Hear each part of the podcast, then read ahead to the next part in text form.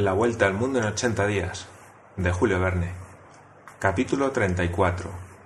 Phileas Fogg estaba preso. Lo habían encerrado en la aduana de Liverpool, donde debía pasar la noche aguardando su traslado a Londres. En el momento de la prisión, Picaporte había querido arrojarse sobre el inspector, pero fue detenido por unos agentes de policía. Mistress Aguida, espantada por la brutalidad del suceso, no comprendía nada de lo que pasaba pero Picaporte se lo explicó. Mr. Fogg, ese honrado y valeroso Yeleman, a quien debía la vida, estaba preso como ladrón. La joven protestó contra esta acusación. Su corazón se indignó.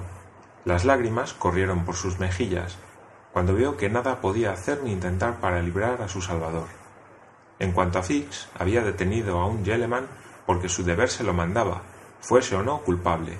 La justicia lo decidiría.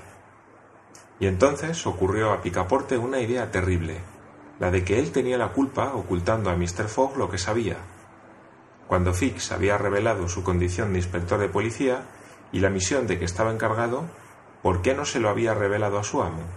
Advertido éste, quizá hubiera dado a Fix pruebas de su inocencia, demostrándole su error, y en todo caso no hubiera conducido a sus expensas en su seguimiento a ese malaventurado agente a poner pie en suelo del Reino Unido. A pesar de sus culpas e imprudencias, el pobre mozo sentía irresistibles remordimientos. Daba lástima verle llorar y querer hasta romperse la cabeza. Mistress Aguida y él se habían quedado, a pesar del frío, bajo el peristilo de la aduana. No querían, ni uno ni otro, abandonar aquel sitio sin ver de nuevo a Mr. Fogg. En cuanto a éste, estaba bien y perfectamente arruinado, y esto en el momento en que iba a alcanzar su objetivo.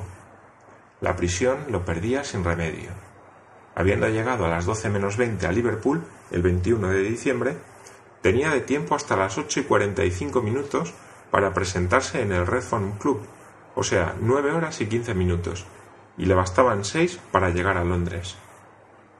Quien hubiera entonces penetrado en el calabozo de la aduana habría visto a Mr. Fogg inmóvil y sentado en un banco de madera, imperturbable y sin cólera. No era fácil asegurar si estaba resignado, pero este último golpe no lo había tampoco conmovido, al menos en apariencia.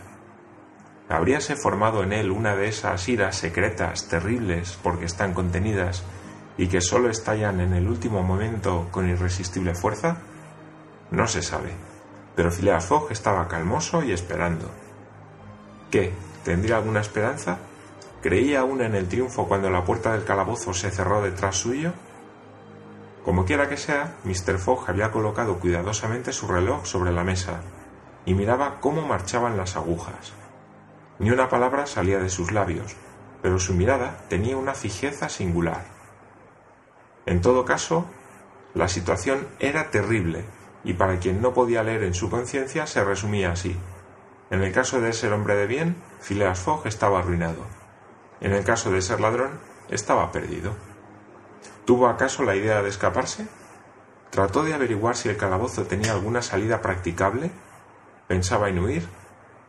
Casi pudiera decirse esto último, porque en cierto momento se paseó alrededor del cuarto, pero la puerta estaba sólidamente cerrada y la ventana tenía una fuerte reja. Volvió a sentarse y sacó de la cartera el itinerario del viaje, en la línea que contenía estas palabras. 21 de diciembre, sábado, en Liverpool añadió, día 80 a las once y cuarenta minutos de la mañana, y aguardó. Dio la una en el reloj de la aduana.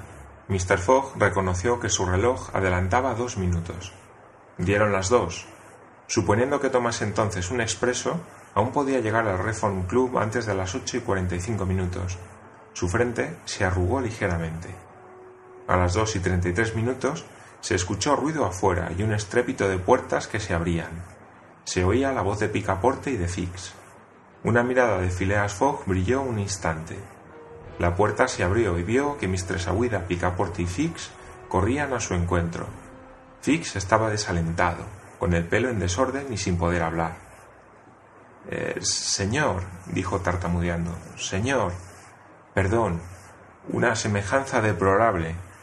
Ladrón preso hace tres días. Vos libre. Phileas Fogg estaba libre.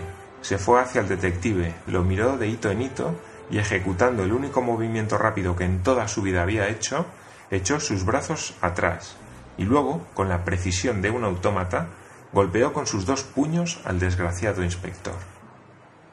Bien golpeado, exclamó Picaporte.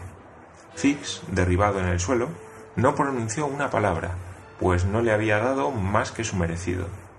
Y entre tanto, Mr. Fogg, Mr. Sawida y Picaporte salieron de la aduana y se metieron en un coche y llegaron a la estación. Phileas Fogg preguntó si había algún tren expreso para Londres. Eran las dos y cuarenta y cinco minutos. El expreso había salido treinta y cinco minutos antes. Phileas Fogg pidió un tren especial.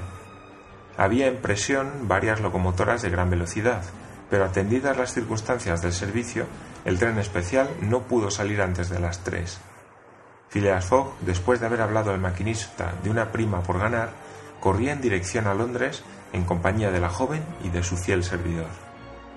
La distancia que hay entre Liverpool y Londres debía correrse en cinco horas y media, cosa muy fácil estando la vía libre, pero hubo atrasos forzosos y cuando el Yeleman llegó a la estación, todos los relojes de Londres señalaban las nueve menos diez.